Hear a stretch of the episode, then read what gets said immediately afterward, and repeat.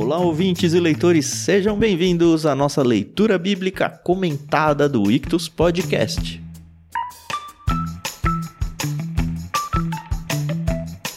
Eu sou o Thiago André Monteiro, arroba Vulgutan. Estou aqui com Carol Simão e Tiago Moreira para a gente dar início agora de verdade ao livro de Salmos. Vamos então ler o Salmo 1 hoje, ler e conversar sobre ele, né? Um capítulo bem curtinho, mas eu acredito que vai dar bastante pano para manga aqui na nossa conversa de hoje. Bom dia, tudo bem, amigos? Oi, pessoal, tudo bem? Aqui é a Carol Simão. E sim, apesar de ser um capítulo aí com seis versículos, eu já nem me iludo de que a conversa vai ter menos de uma hora. Mas é, uma, é bom, é bom, é uma coisa boa, é uma coisa boa.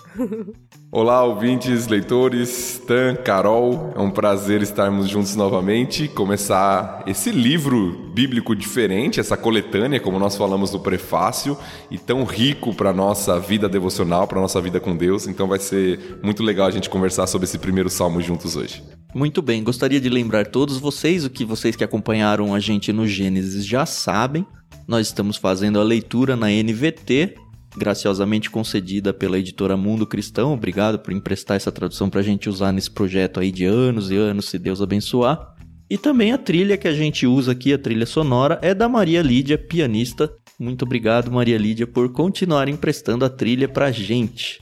Você que gosta do projeto aqui, tem a oportunidade de conversar com a gente lá no Telegram. Então a gente tem um canal dedicado lá onde a gente não só posta os episódios, mas também fica um caminho aberto para você conversar com a gente, conversar com outros ouvintes também sobre os textos que a gente vem lendo aqui. É muito legal quando vocês mandam algum comentário ou alguma dúvida e vocês realmente expandem aquilo que a gente constrói aqui no podcast. Para participar é de graça, é só instalar o aplicativo Telegram no seu celular e acessar t.me barra leitura bíblica comentada. A gente nunca pede, mas não esqueçam de divulgar o podcast para as pessoas, tá? A gente tem feito um trabalho pelo menos eu considero bem bacana aqui, bastante útil e abençoador para a vida das pessoas. A gente sabe de bastante gente que fica ansiosa pela terça-feira de manhã para logo sair o episódio, mas a gente só vai crescer com a ajuda de vocês. Então é um negócio que a gente realmente pede com coração para que você mostre para outras pessoas, para familiares, para irmãos na igreja, para sua liderança na igreja, para de repente vocês usarem essa ferramenta como realmente uma ferramenta para unir mais ainda os irmãos na sua comunidade de fé. Aí.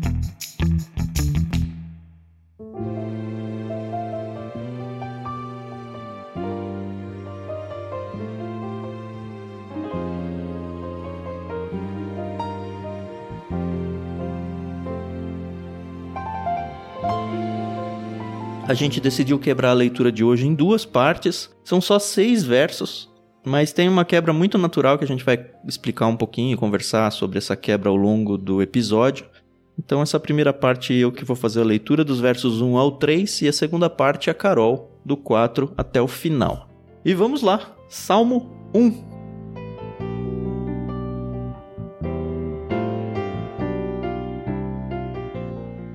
Feliz é aquele que não segue o conselho dos perversos, não se detém no caminho dos pecadores, nem se ajunta à roda dos zombadores. Pelo contrário, tem prazer na lei do Senhor e nela medita dia e noite. Ele é como a árvore plantada à margem do rio, que dá seu fruto no tempo certo. Suas folhas nunca murcham e ele prospera em tudo que faz.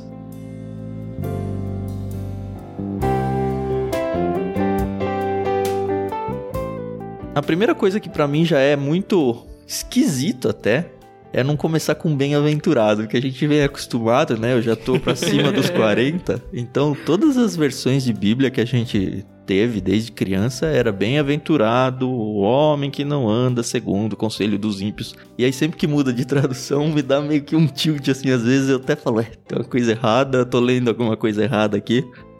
E eu prefiro bem-aventurado, eu gosto muito mais. Mas acho que antes de entrar no bem-aventurado ou não, eu só queria expor essa minha indignação com a tradução.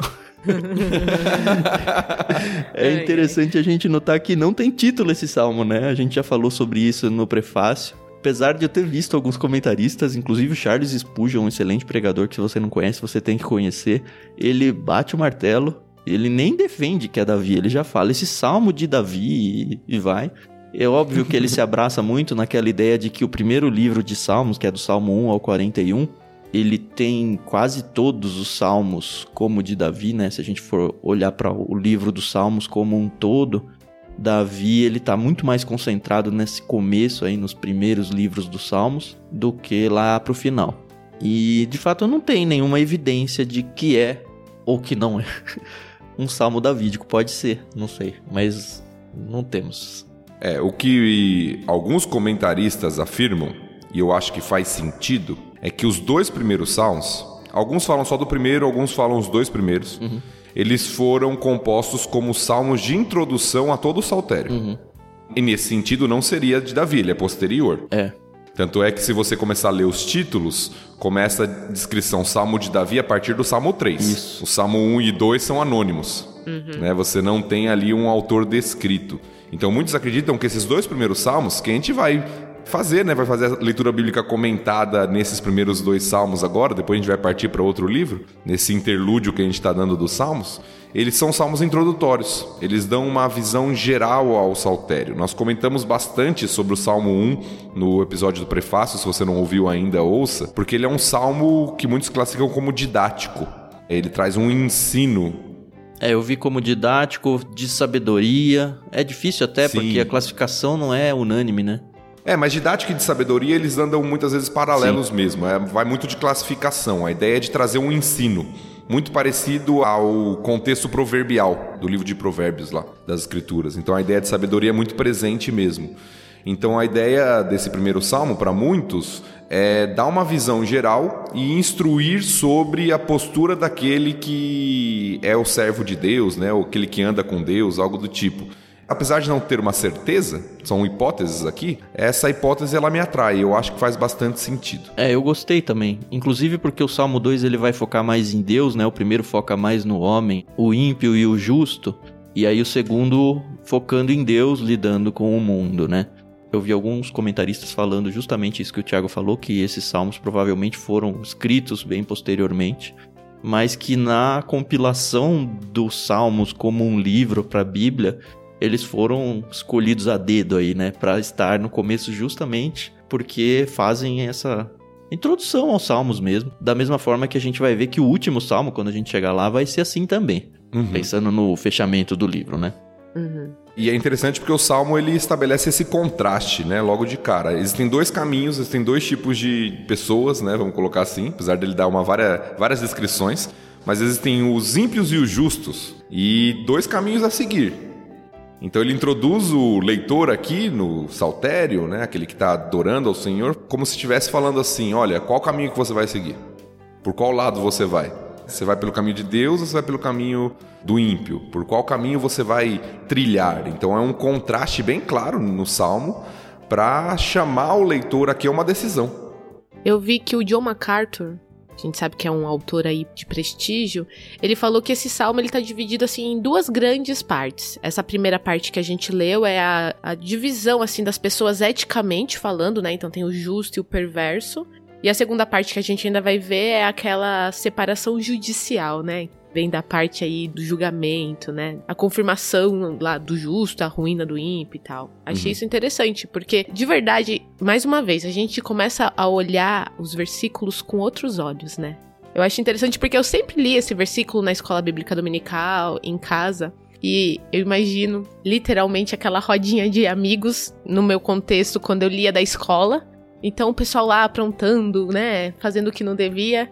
E eu, como uma cristã, né, passava, olhava, não podia parar, não podia ver e não podia me assentar, né? E eu sei que a gente tem que saber aplicar as coisas, né? Mas isso traz um pouco assim de.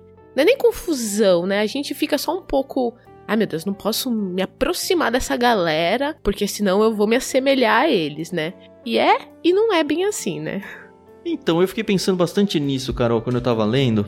Porque, a princípio, assim, se a gente fosse só fazer esse recorte do salmo, a impressão que dá é que o crente não pode se misturar com o mundo. Ponto. Exatamente. É. é, não fica perto, não anda, vá só na igreja. Você tá na escola, constrói a sua panelinha de cristãos. E não é bem isso, porque a gente vê o próprio Jesus, por exemplo, orando para Deus, quando ele faz a famosa oração sacerdotal, a oração final de Jesus ali, pedindo pelos salvos, pelos crentes, não só da sua época, mas da época posterior, ou seja, nós estamos dentro dessa oração de Jesus, e no meio da oração ele diz assim, ó, eu tô em João 17, 9, tá bom? Minha oração não é por este mundo, mas por aqueles que me deste, pois eles pertencem a ti. Tudo que é meu pertence a ti, e tudo que é teu pertence a mim. E eu sou glorificado por meio deles. Agora deixo este mundo, eles ficam aqui, mas eu vou para a tua presença. Pai Santo, tu me deste teu nome, agora protege-os com o poder do teu nome para que eles estejam unidos assim como nós estamos. Durante o meu tempo aqui com eles, eu os protegi com o poder do nome que me deste eu os guardei de modo que nenhum deles se perdeu, exceto aquele que estava a caminho da destruição, como as Escrituras haviam predito. Agora vou para a tua presença. Enquanto ainda estou no mundo, digo estas coisas para que eles testemunhem minha plena alegria em si mesmos. Eu lhes dei tua palavra, e o mundo os odeia, porque eles não são do mundo, como eu também não sou. Não peço que os tires do mundo, mas que os protejas do maligno. Eles não são deste mundo, como eu também não sou. Consagra-os na verdade, que é a tua palavra, assim como tu me enviastes ao mundo, eu vos envio ao mundo. Eu me entrego como sacrifício santo por eles, para que sejam consagrados na verdade. E aí, isso corroborando ainda com a vida que Jesus levou, com a ideia dele comer com pecadores e estar sempre, de uma certa forma, até deixando os religiosos da sua época incomodados do tipo, não, você não pode se misturar com pecadores. E eles liam esse salmo, sabe? E eu acho que a primeira interpretação dos crentes do Antigo Testamento era justamente essa que a gente está falando. Não, a gente não pode se misturar. Eles estão lá, a gente está aqui. É nós contra eles, sabe? E o Brasil sabe muito bem o que é isso. E aí a gente vê a Bíblia como um todo que essa associação não é exatamente como parece à primeira vista no Salmo. A questão é quanto que eles vão influenciar na nossa vida ou quanto que nós deixaremos ser influenciados por eles. E é uma linha muito difícil, né, de ser traçada durante a caminhar da vida. É, eu acho que essa é a questão, o equilíbrio necessário aqui. A gente não pode ser um grupo que se isola do mundo, até porque Cristo nos deu uma missão. Então nós temos uma missão no mundo de ser luz, de proclamar o evangelho, de influenciar pessoas. Ao mesmo tempo, o livro de Provérbios, o livro de Salmos e os livros do Novo Testamento também nos mostram o poder e o perigo das influências. Exato. Uhum, uhum. Então, é, essa relação ela tem que ser muito sábia, muito cuidadosa, porque eu preciso influenciar, mas eu tenho que tomar cuidado para não ser influenciado. E é difícil você bater o martelo e falar, não, não tô me influenciando. Porque às vezes a gente não Exato. vê, acho que a maioria das vezes a gente não vê que tá sendo influenciado. E aí sim, é. exemplos bobos e óbvios, tipo, ah, novelas na minha casa, filmes que eu assisto, grupos que eu frequento, dentro de qualquer contexto do trabalho da faculdade. Ah, eu não vou no barzinho com o pessoal porque eu sou crente. Cara, talvez você deva ir justamente lá, era o que Jesus faria, talvez, eu acho. Mas como ir lá sem ser maculado ou sem misturar? Ah, talvez eu não esteja pronto para isso. E acho que o texto ele mostra isso pra gente, como que a gente pode estar pronto para lidar com o mundo. Porque a questão aqui, eu acho que o Thiago pode falar muito melhor do que eu nesse ponto, é a cadeia que vai se construindo aqui, desde o se deter no caminho é, até se juntar e parar e estar junto. E esse estar junto não é só estar fisicamente junto, é compactuar com tudo aquilo, né?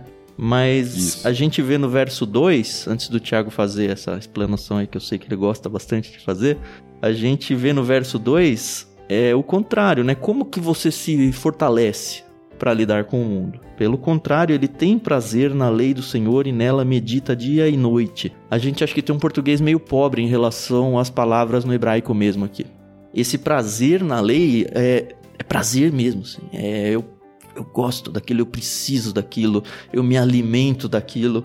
E o meditar, se a gente for na palavra original, é quase um murmurar para si mesmo. Sabe quando você faz aquela leitura onde você fica e você fica realmente pensando sobre aquilo e tentando aplicar aquilo, não é simplesmente ler a Bíblia.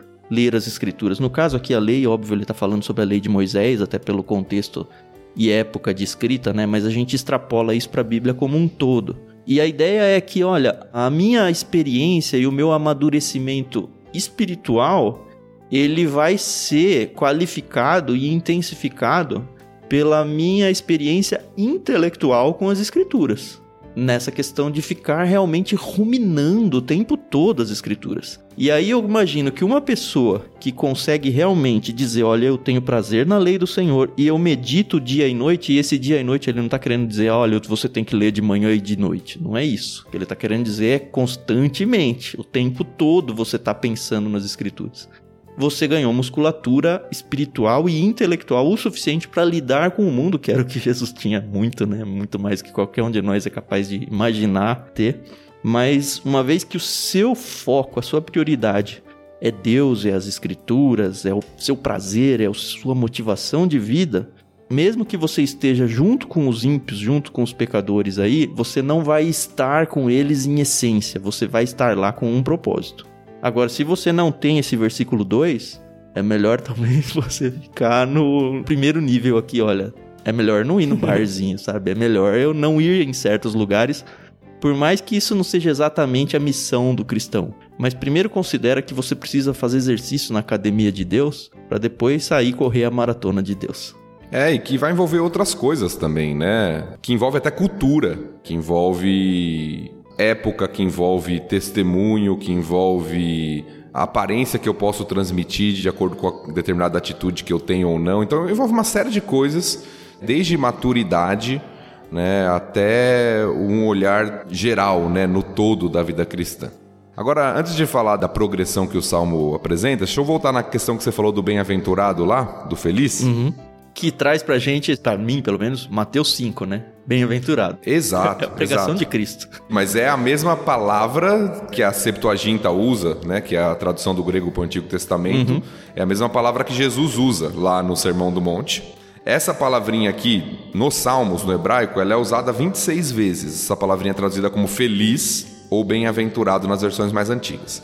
A NVI já traduzia como feliz também, né? As mais antigas, corrigida, atualizada, traduzem como bem-aventurado. Eu não tenho problema com a tradução de feliz, não, tá? Eu acho que ela capta um pouco, pelo menos, da ideia. A ideia de ser bem-aventurado ou abençoado, em algumas versões, ou pleno, talvez, alguém satisfeito, completo. Uma felicidade plena, né? Talvez essa Exatamente. seja uma tradução mais próxima do, pelo menos do sentido que eu tenho de bem-aventurado, assim. É muito mais que feliz. Alguém pleno, alguém que mesmo em meio aos problemas, mesmo em meio às dificuldades da vida, às circunstâncias, ele ele é alguém satisfeito, alguém contente, alguém feliz nesse sentido, mesmo que tenha dificuldades e problemas na vida. Então é interessante porque esse termo ele é, vai ser usado muitas vezes nos Salmos. Nós vamos encontrá-lo para falar do homem que encontrou plenitude na vida. Uhum que passa por dificuldades como todo mundo passa, que tem aflições, mas que ele encontrou a satisfação dele em Deus. Então é muito interessante esse termo, muito rico. E aí tem várias traduções, mais antigas, mais modernas, mas ele capta essa ideia mesmo de alguém cheio de, eu diria, plenitude é a palavra talvez, né? Alguém abençoado, bem-aventurado, feliz, satisfeito, contente no Senhor, né? E aí, como o Tan já introduziu, o salmo aqui ele parece apresentar uma progressão. É o que muitos chamam aí de um paralelismo, a gente viu lá no prefácio, progressivo. Porque ele fala três coisas. Quem é o homem feliz ou bem-aventurado?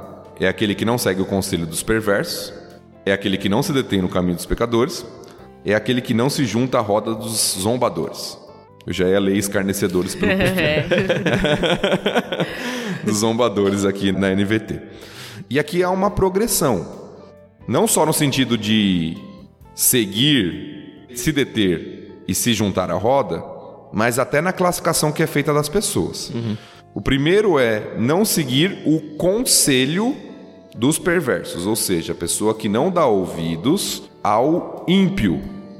Em outras versões, aqui traduzido como perverso, pode dar a ideia de alguém cruel, mas a ideia aqui é muito mais de alguém que não teme a Deus, o ímpio. Uhum. É aquele que não considera o Senhor. Então, bem-aventurado ou feliz é aquele que não ouve o conselho daquele que não teme ao Senhor, daquele uhum. que não uhum. considera o Senhor. A segunda parte é: bem-aventurado aquele que não se detém no caminho dos pecadores. É, eu quero que você entenda a progressão. Primeiro ele ouve o conselho do ímpio. Agora ele não só ouve, mas ele para. Ou seja, ele já está mais envolvido. Ele parou, ele se deteve e agora é no caminho. Ou seja, não é só um conselho, agora já passa a ser um estilo de vida. Uhum. Ele parou no caminho. Ou seja, já está avaliando a conduta e o estilo de vida. E agora é dos pecadores. Que é um pouco mais que os perversos, né? É, na nossa visão já neotestamentária, nós falaríamos: ah, pecador todos nós somos. E é verdade, todos nós somos pecadores. Uhum. Mas esse termo aqui está relacionado a alguém que vive na prática do pecado.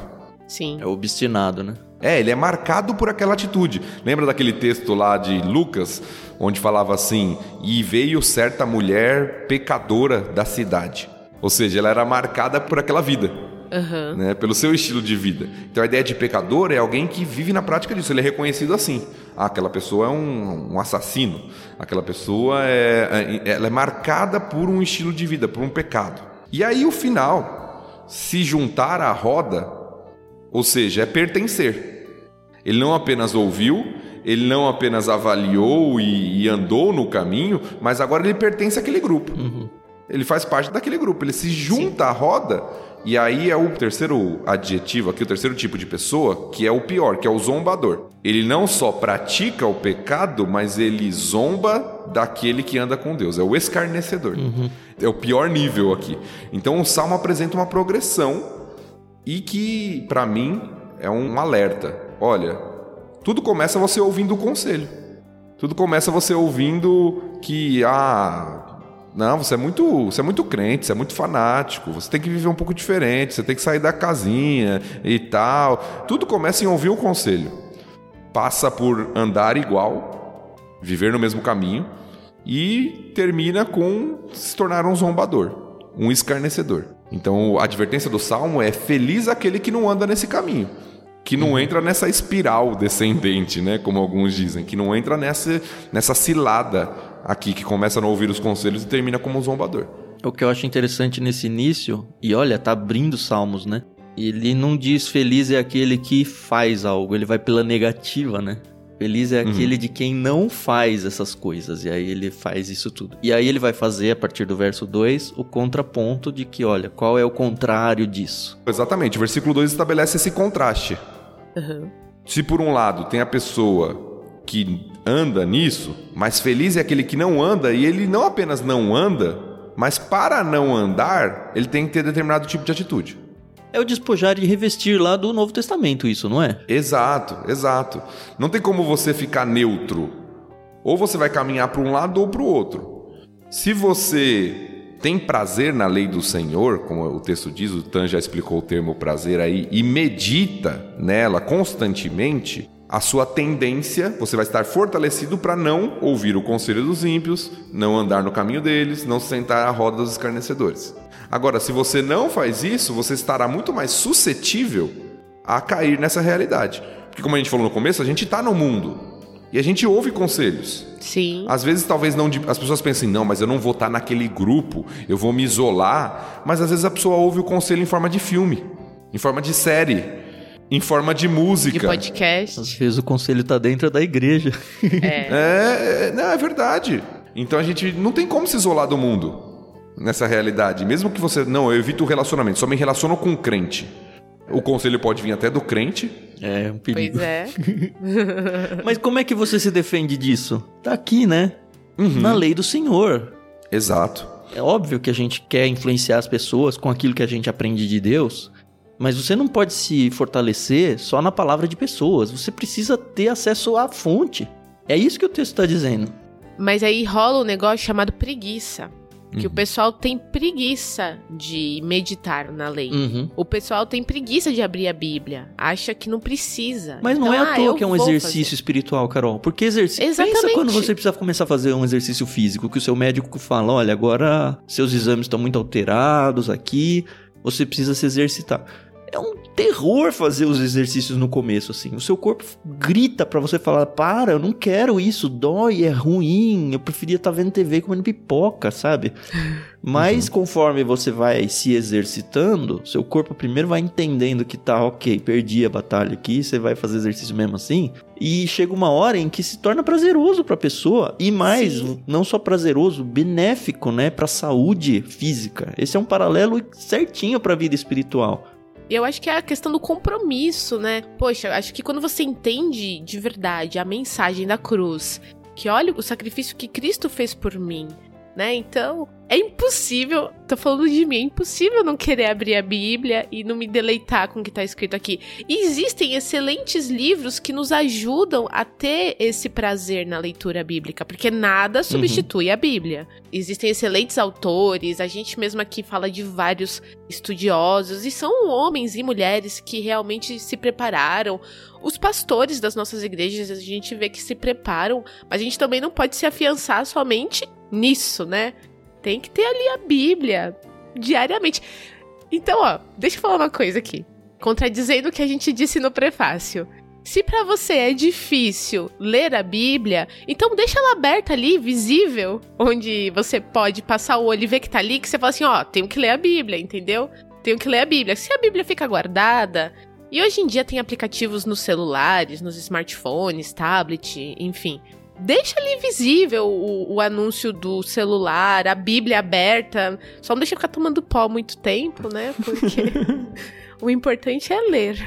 Sim, e eu acho que a questão do meditar aqui é muito mal entendida na nossa sociedade, porque a gente pensa na meditação como algo que você, num costume mais oriental japonês, como algo que você esvazia a mente, né? Ou seja, algo passivo e na cultura hebraica aqui, judaica, bíblica, é muito ativo. Então, meditar é você lembrar constantemente, é você estar lendo, você estar inculcando na palavra lá de Deuteronômio na mente. Então, muitas pessoas elas não usufruem dos benefícios da leitura bíblica da vida cristã porque elas acham que tem que ser passivas no processo. A Carol falou bem, os pastores, os estudiosos, os livros, eles são excelentes, eles nos ajudam muito mas isso não substitui o meu exercício individual, porque eu preciso praticar. Não adianta apenas eu ouvir. Eu ouvir é muito bom, me desperta, me desafia, me exorta, me corrige, mas eu preciso treinar no dia a dia. Eu preciso estar tendo esse relacionamento com Deus constantemente para que eu avance, para que eu cresça na vida com o Senhor. Até para saber se o seu pastor, seus pastores estão falando o que é lícito, né? Porque quantas Quantas igrejas aí, infelizmente, têm líderes que não se preparam corretamente ou falam muita bobagem e você não tem base bíblica para saber se realmente, né, você está ouvindo o que é certo e o que é errado. Então, Sim. acho isso importante.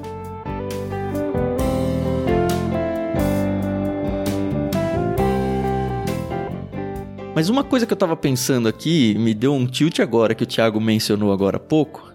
Vê se vocês concordam ou não comigo. Esse texto está defendendo que só existem dois tipos de pessoas no mundo? Ou você tem prazer na lei do Senhor e medita nela dia e noite, e aí você é considerado feliz ou bem-aventurado aqui? Ou você está no outro grupo? A questão é se existe ou não um grupo do meio? Ou polêmica, sei lá. Na minha visão, eu acho que ele está dividindo em dois, só que não significa que não existam subdivisões tá? Então você certo. tem a, aqueles que não consideram o Senhor, e a gente até viu a progressão. Você tem o ímpio, você tem o cara que pratica, vive no estilo de vida, você tem o zombador. São subdivisões daquele uhum. que não teme ao Senhor. Por outro lado, você tem aquele que é do Senhor, mas que não, talvez não medita na lei como deveria meditar. Né? Então você tem níveis de maturidade, eu diria, uhum. dentro dos grupos. Eu vejo assim, pelo menos. Você é pastor, né? Não, mas é, é interessante isso, cara. Eu fiquei pensando agora, porque é muito fácil pegar esse texto e dar na, um dedo na cara de alguém e falar: Ah, você não gosta de ler a Bíblia? Então você vai pro inferno. Temos que tomar cuidado com isso, né? Mas também temos que tomar cuidado de que, ó, você não tem prazer, não gosta de ler a Bíblia. Cuidado, porque talvez você esteja parando aí no caminho, talvez você ainda esteja só ouvindo os conselhos, mas você está fraco. Cuidado Uhum. porque eu acho que existe um trânsito entre esses dois mundos aqui, né? Que é a questão que a gente falou da influência. Ou você influencia ou você está sendo influenciado. E quanto menos bagagem bíblica de relacionamento com o Senhor você tem, mais suscetível à influência você tá. Uhum. E no verso 3, uma coisa que assim, olha, li, decorei esse salmo a vida inteira, mas nunca parei realmente pra pensar nisso e, de novo, graças a esses estudos que a gente tem feito aqui, né? Eu me vi que a árvore aqui, ela não é nativa da margem do rio, ela é plantada na margem do rio. Eu falei, opa, olha, temos uma coisa aqui. Literalmente transplantada. É, exato, um cara falou, ó, não é plantada, é transplantada. Se ela é transplantada, acho que tem coisas que a gente tem que conversar sobre isso, né? Alguns sugerem, eu li isso, eu não tô convicto disso. Na verdade, eu acho que eu nem não creio nisso, mas só para trazer para nossa discussão. Alguns sugerem aqui esse salmo, aqueles que defendem que esse salmo foi escrito lá ao final para fechar, né, para introduzir na verdade o saltério, mas no final do período de compilação dos salmos, fazem uma ligação com o povo voltando do exílio, sendo tirado de lá e plantado novamente na terra. Acho que é forçar demais, né? Sim, eu também acho que é forçar demais o texto, mas a ideia de ser plantado especificamente em um local planejadamente é interessante. Para a vida cristã, para a própria questão da salvação, né? A doutrina da salvação é a questão de que, olha, nós como pecadores podemos ser enxertados num lugar onde nós vamos ser enricados aqui pela palavra de Deus, no caso, né? O tempo todo. Se a gente for pensar de novo na analogia do Novo Testamento, a gente vê que Israel foi cortada para ser enxertados os gentios, né? Do qual pelo menos eu aqui faço parte, como Oliveira Brava, né? Que, que é o texto traz lá. Uhum. Me vem muito isso à mente. Muito. De que nós cristãos somos cristãos não por nosso próprio mérito. Porque olha como eu tenho uma ética, uma moral aqui forte. Olha porque como eu me exercito nas escrituras. Mas porque nós fomos plantados ali por alguém. Não foi um negócio totalmente voluntário nosso, no sentido de, ó, eu vou vir aqui como uma árvore, vou caminhar como um ente do Tolkien aqui e ficar aqui. Não, nós fomos colocados ali e nós somos nutridos pela palavra de Deus, pelo próprio Deus, porque nós estamos ali. Isso me traz muito à mente isso. É, e a imagem da comparação feita aqui, ela é muito interessante, porque fala de uma árvore que tem os nutrientes devidos, ela é plantada junto às águas, junto a um rio, né? E por causa disso ela dá frutos, ela não murcha. No tempo certo ainda, né? Isso é Exato. bem legal. No tempo certo ela dá frutos, ou seja, há um processo sendo realizado aqui de irrigação, e eu acho que tem relação com o que ele falou no versículo 2, à medida que você medita dia e noite, você está sendo nutrido, como a árvore é nutrida, você vai gerar frutos, você não vai murchar, suas folhas não vão murchar, porque tem os nutrientes devidos, e você vai prosperar, né? Essa palavra precisa ser bem entendida nos dias de hoje, né? É, porque Em senão a tudo que pessoa vai faz. lá, uh, eu vou porque eu vou ficar rico. Rico, é, não. É, a ideia, novamente, de ligar lá com o, o bem-aventurado. Você será bem-aventurado, satisfeito, abençoado em tudo que realizar, porque você é alguém estável que tem nutrientes que vêm do próprio Deus. Sim.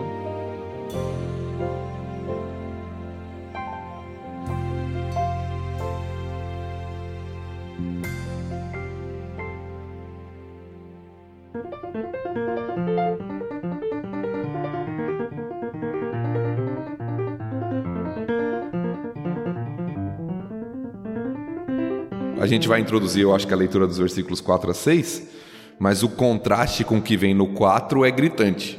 Né? A- A outra comparação que tem. Uma árvore forte, bela, junto a um rio, com o que vai ser apresentado no versículo 4, que a gente vai ver daqui a pouquinho. E acho que a gente já pode virar, né? A Carol vai fazer a leitura do verso 4 até o final, certo, Carol? Sim, senhor. Então vamos lá.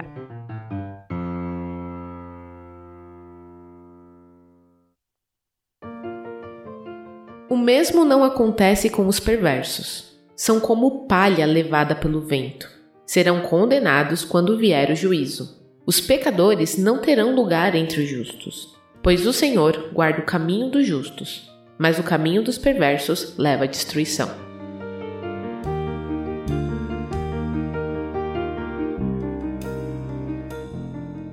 Que belo contraste, hein? Uhum. Pois é. Então, se o justo é comparado à árvore forte junto ao rio, que dá fruto, que não tem a folha murcha, o ímpio ou o perverso é como uma palha levada pelo vento. São ilustrações muito comuns para eles, né? Que eram agricultores ali, né? Um povo muito agrícola. Talvez nós três aqui da cidade a gente não consiga entender a totalidade dessa ilustração, porque não faz parte do nosso cotidiano. Mas eu acho que ela é tão clara que é fácil da gente fazer a transposição cultural até nossa e entender, olha, palha é, não serve para nada, nem para acender fogo, porque ela queima rápido, sabe? É lixo, totalmente lixo. Sim, e muitos acreditam que ele está se referindo aqui a algo que era feito na colheita do trigo, né, que era um, uhum. um, ato que chamavam de joeirar. Isso eu peguei do comentário, né, aquele comentário vermelhinho da série Cultura Bíblica da Vida Nova, que ele diz o seguinte, ó: A figura é tirada do joeirar, ato mediante o qual o trigo debulhado é jogado para cima para o vento soprar para longe a palha, deixando somente o grão para trás. Então você separava o trigo da palha. Joga para cima, o que importa pesado e cai, né? Exato, o que o vento leva é palha. Ou seja, a palha vai embora, não tem estabilidade, é, não tem permanência nenhuma, o vento leva. Em contraste com a árvore plantada perto do rio.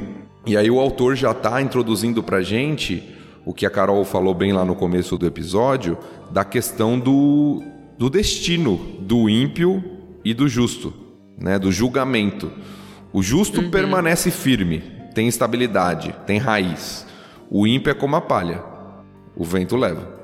E a gente é. vai ver em vários salmos essa ânsia e incômodo dos crentes no sentido de que ah, o ímpio prospera, só as coisas boas acontecem para ele, nós aqui estamos juntos com Deus, acreditando em Deus, mas a gente só se dá mal. Até nisso é uma boa introdução aos Salmos, né? Porque ele já abre falando: olha, pode até ser que num momento curto aqui pareça que os ímpios estão se dando bem, sabe? Eles têm as rodas dele, eles têm espaço para zombar das pessoas, zombar de Deus, mas o destino deles é certo, sabe? Uhum. Ele vai ser condenado. E é interessante, né? Porque hoje em dia não pode muito falar sobre condenação, porque é, fora do, do esquadro da ética do mundo. Não, imagina, não existe nem errado mais, agora é equivocado, né? Enfim. Uhum. Mas aqui o Salmo já apresenta: olha, o destino deles é garantido, é um juízo. Então nós estamos num momento da história de Deus aí onde Deus tem sido misericordioso com a gente. O Novo Testamento vai falar muito sobre isso, João, Pedro vão falar sobre essa paciência de Deus aí. A gente está num momento de paciência, mas não quer dizer que o juízo não vem. Ele vai vir. E você pode ser uma árvore ou você pode ser uma palha. O que, que você vai ser? É, eu gosto também daquela parábola que fala sobre o joio e o trigo, né? Então. Ah, vem muito à mente, né? Uhum. Sim, sim. Porque realmente, no próprio livro de Salmos, a gente vai ver muito essa questão, né, do. Ah, porque o perverso prevalece, conquista, tem sucesso e eu não, né? Mas a gente sabe que o que a gente também vive aqui na Terra é passageiro, né? Eu sempre falo isso para os meus alunos da escola bíblica dominical. É que a gente não consegue entender na totalidade, né, como que vão ser as coisas lá no céu, porque a gente foi criado para viver aqui na terra, né? Deus quando nos criou, ele não nos criou para que experimentássemos a morte. Infelizmente a gente já viu lá em Gênesis que aconteceu. Uhum. É da nossa natureza não querer ir embora da Terra, né? Ninguém quer morrer, né? Por isso que a gente fica nessa questão, ah, eu quero viver bem, ah, eu quero viver muito. Ah, eu quero viver uma vida confortável. Outro dia eu tava conversando com um amigo e ele falou assim: quando que você vai se aposentar, Carol? Eu falei: olha, eu nunca pensei na aposentadoria. Mas eu quero ter uma vida boa, tranquila, né? Pagar minhas contas. E às vezes a gente esquece que isso é secundário, né? Que o, uhum. o importante mesmo é buscar o reino de Deus, né? Então fica aí a reflexão. A nossa perspectiva de eternidade muitas vezes é muito ofuscada. E a gente vive como se o nosso paraíso fosse aqui. É mirim, né? A gente é muito infantil nesse, nesse ponto. Amador demais. É muito amador. Lembrei da letra da música da Blitz. Todo mundo quer ir pro céu, mas ninguém quer morrer. é isso. e eu acho que o Tan falou bem pensando até no Salmo 1 como uma abertura, como a gente está interpretando aqui, que realmente isso vai voltar muito nos Salmos. Aquele negócio, olha, o ímpio está se dando bem, o ímpio está prosperando e eu estou sofrendo. Por que que isso acontece? E aqui o salmista ele fala: olha, mas no final, quando aparecer diante do juízo, eles não vão prevalecer nas versões antigas, né? Ou serão condenados. Eu vi um comentarista, Thiago, uhum. que tirou, eu não sei, tá? Não sei se eu concordo. Mais um daqueles que a gente lê e pensa e fala, talvez, mas será? Não sei. Mas ele tira da equação essa questão do juízo escatológico. Ele fala: olha, esse salmo não está dizendo que o ímpio só vai pagar no juízo final. Uhum. Ele está dizendo que ele vai pagar em vida. Eu não sei se eu concordo, porque tem casos de pessoas que são ímpias claramente e vão envelhecer, vão pra cova e não teve a justiça que a gente olhou e falou: cara, que hora que esse cara se deu mal, sabe? Mas esse cara diz, ó, textualmente, e aí eu não tenho condições nenhuma de olhar pro hebraico, seja lá o que for, de ir junto com ele nessa defesa ou ir contra também, não tenho argumentos para isso, de que não, esse texto não está falando de um momento escatológico, está falando que mesmo em vida não compensa ser ímpio. Eu acho que tem as duas coisas. Eu teria dificuldade em tirar totalmente a perspectiva da eternidade do texto aqui. Mas é fato que no livro de Provérbios, principalmente, e esse salmo é muito parecido com Provérbios, os autores falam que o ímpio ele tem consequências em vida. Uhum. Não é uma regra, mas geralmente acontece também. Se você anda uhum. pelo caminho do pecado, o que acontece é que você vai ter consequência muitas vezes. Se você é um cara briguento, você vai sofrer. Se você é um cara violento, provavelmente você. É causa e consequência, né? Causa e consequência. Então isso uhum. existe mesmo, é um fato da literatura proverbial, mas eu não consigo tirar totalmente. Até por falar do julgamento, do juízo aqui, eu acho que não é só o tribunal humano aqui. Eu acho que está se referindo também à questão escatológica. Você falou que é muito similar a Provérbios e de fato é, mas ó, de novo, estudando a gente descobre umas coisas muito legais, né? Eu quero ler para vocês Jeremias 17. Não sei se vocês fizeram essa ponte, mas uhum. em Jeremias 17, a partir do verso 7. Que assim, todo mundo decora Jeremias 17, 9, né? O coração humano é mais enganoso que qualquer coisa, extremamente perverso. Quem sabe de fato quanto é mal. Mas um pouquinho antes ali, coladinho nele, a partir do verso 7, olha só que legal. Ô Tan, Tan, lê a partir do 5. Do 5? É. Então vamos a partir do 5. Jeremias 17, 5. Assim diz o Senhor: Maldito é quem confia nas pessoas, que se apoia na força humana e afasta seu coração do Senhor. É como arbusto solitário no deserto, não tem esperança alguma. Habitará em lugares desolados e estéreis, numa terra salgada onde ninguém vive. Feliz é quem confia no Senhor, cuja esperança é o Senhor é como árvore plantada junto ao rio com raízes que se estendem até as correntes de água. Não se incomoda com o calor e suas folhas continuam verdes. Não teme os longos meses de seca e nunca deixa de produzir frutos. Cara, é Salmo 1 isso daqui. Legal. A grande questão é: Jeremias copiou do Salmo 1 ou o Salmo 1 Exato. copiou de Jeremias? Fiquei pensando isso muito. Assim, talvez seja um argumento de que de fato esse salmo seja mais tardio mesmo. Mas você vê a comparação é bem parecida, né? Um arbusto solitário com a palha, né? E uma, uhum. e uma árvore junto ao rio era da escola dos profetas, né? Os dois estavam lá e um escreveu e o outro falou: ai, não fiz a lição, deixa eu copiar. Ele falou: copia, mas faz diferente, né? Mas isso é interessante, é um campo de estudo que tem avançado muito recentemente, chamado de intertextualidade, né? De citações do antigo no novo ou no antigo do próprio antigo. Tem muito disso na Bíblia, né? Que às vezes a gente não percebe. E tem uma coisa que, mais uma vez, talvez seja polêmica, tá? Porque eu não consigo ler esse salmo sem pensar que a salvação, aí o fato de eu não ser ímpio e ser considerado bem-aventurado, não está em mim. Apesar do plantado que a gente já falou no verso 3 aí, é um salmo que exorta a gente, incentiva a gente a ser santo pelas nossas próprias forças. E isso é um perigo danado, porque se a gente for levar isso aí às últimas consequências e a questão da salvação em si, a gente pode tentar entender que a salvação depende de nós exclusivamente. E, de fato, esse salmo, eu tenho que contextualizar ele. Ele está no Antigo Testamento. Ele está se colocando, se embasando na lei, e aí a lei mosaica, como, olha, você pode ser alguém de Deus, e eu não vou colocar aqui alguém de Cristo, porque esse texto não está falando de Cristo, nem existia o conceito de filho de Deus que viria redimir o mundo, nem nada do tipo. Lembra, esse texto está sendo escrito para o povo do Antigo Testamento, a gente que está lendo com óculos um pouco diferente hoje em dia. E nesse sentido, ele está dizendo para aquelas pessoas: olha, você, Fulaninho, pode ser considerado um seguidor de Deus ou não. Depende de você e exclusivamente das suas forças. No entanto, a gente, quando for chegar lá no Novo Testamento, a gente vai ver que a lei, na verdade, era um aio, né? Que ele diz, é um. Não sei nem uma palavra nova para aio. Pedagogo. Um pedagogo para mostrar para você que, olha, seguir a lei é meio que impossível na sua completude, então você precisa de alguém que siga para você, e aí Cristo é apresentado. A gente vai passar um pouquinho disso. Um pouquinho não, né? A gente vai passar muito nisso quando for pro Novo Testamento. E depois aqui de Salmo 1 e 2 a gente vai pro Novo Testamento, um livro do Novo Testamento, então acho que a gente vai ter chance de conversar um pouco mais sobre isso. Mas eu queria ouvir um pouco de vocês porque me gera um incômodo muito grande no coração, no sentido disso mesmo, de dizer, olha, poder está em mim, de ser de Deus, de fazer a diferença. E esse salmo é o que comprova isso para mim. Eu acho que a gente às vezes tem uma leitura pré-condicionada. Eu não sei se o leitor original tinha essa impressão, por alguns indícios do texto. Um que você falou é como uma árvore plantada.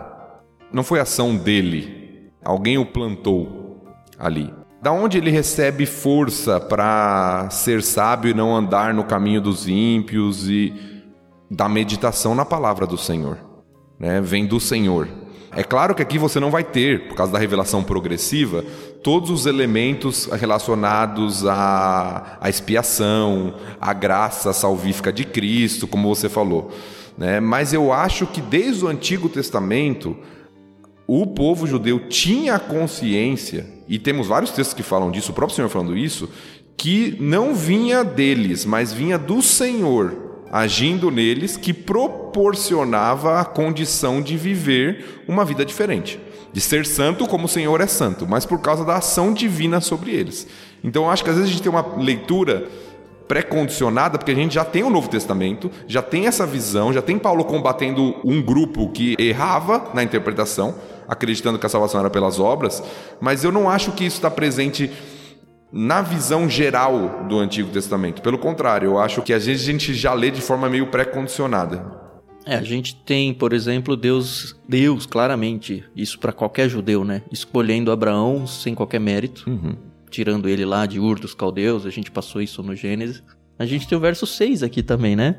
Pois o Senhor guarda o caminho dos justos, mas o caminho dos perversos leva à destruição. Então é, é Deus que mantém você na verdade, a gente nem falou da parte literária do, do texto, né? Mas fazendo luz ao que é o verso 3 aqui, fazendo o espelho, né? O paralelo com ele. Ó, ele é árvore plantada à margem do rio, plantada por Deus, né? Implicitamente, dá seu fruto no tempo certo. E no 6, pois o Senhor guarda o caminho dos justos. E aí ele faz o contraste dentro do próprio verso com o perverso que não, ó, que não tem Deus não, que ele vai à destruição mesmo. Uhum. É interessante que no final do versículo 5 a gente falou da parte do juízo, mas fala que os pecadores não têm lugar entre os justos, ou seja, eles não. É, é um contraste novamente do salmo, como o Tano bem. Se você tiver lugar na roda dos escarnecedores, você não terá lugar na roda dos justos ou no caminho dos justos. Então é um contraste. A quem você quer pertencer no final das contas? Que grupo você quer pertencer? Aos uhum. zombadores, aos escarnecedores ou quer ter o seu lugar entre os justos? E aí temos o versículo 6 final, que é uma conclusão mesmo, e que estabelece o que a gente chamou lá no prefácio desse paralelismo inverso, oposto, de oposição aqui. Uhum. O Senhor conhece o caminho dos justos, ou guarda, na nossa tradução aqui. Aqui o sentido não é uhum. é só de conhecer intelectualmente, a tradução aqui é boa, ele guarda, ele protege, ele acompanha. Mas o caminho dos perversos leva à destruição. Ou seja, o salmista está exortando, entre aspas, na introdução do Saltério aqui, ó, e mostrando: escolhe o caminho. É, é como um pai aconselhando um filho aqui, ó. Você quer ir por esse caminho? Esse caminho vai dar aqui, ó.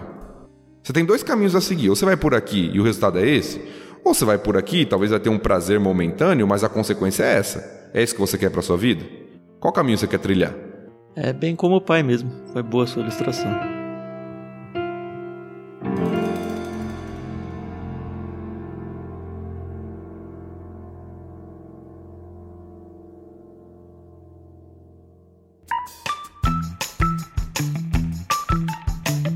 Tô bem satisfeito. Não sei se tem mais algo para ser dito. Não, eu também. A Carol aí falou, imagina, a gente vai falar mais de uma hora, a gente não falou uma hora, olha só. Não? Deu quanto?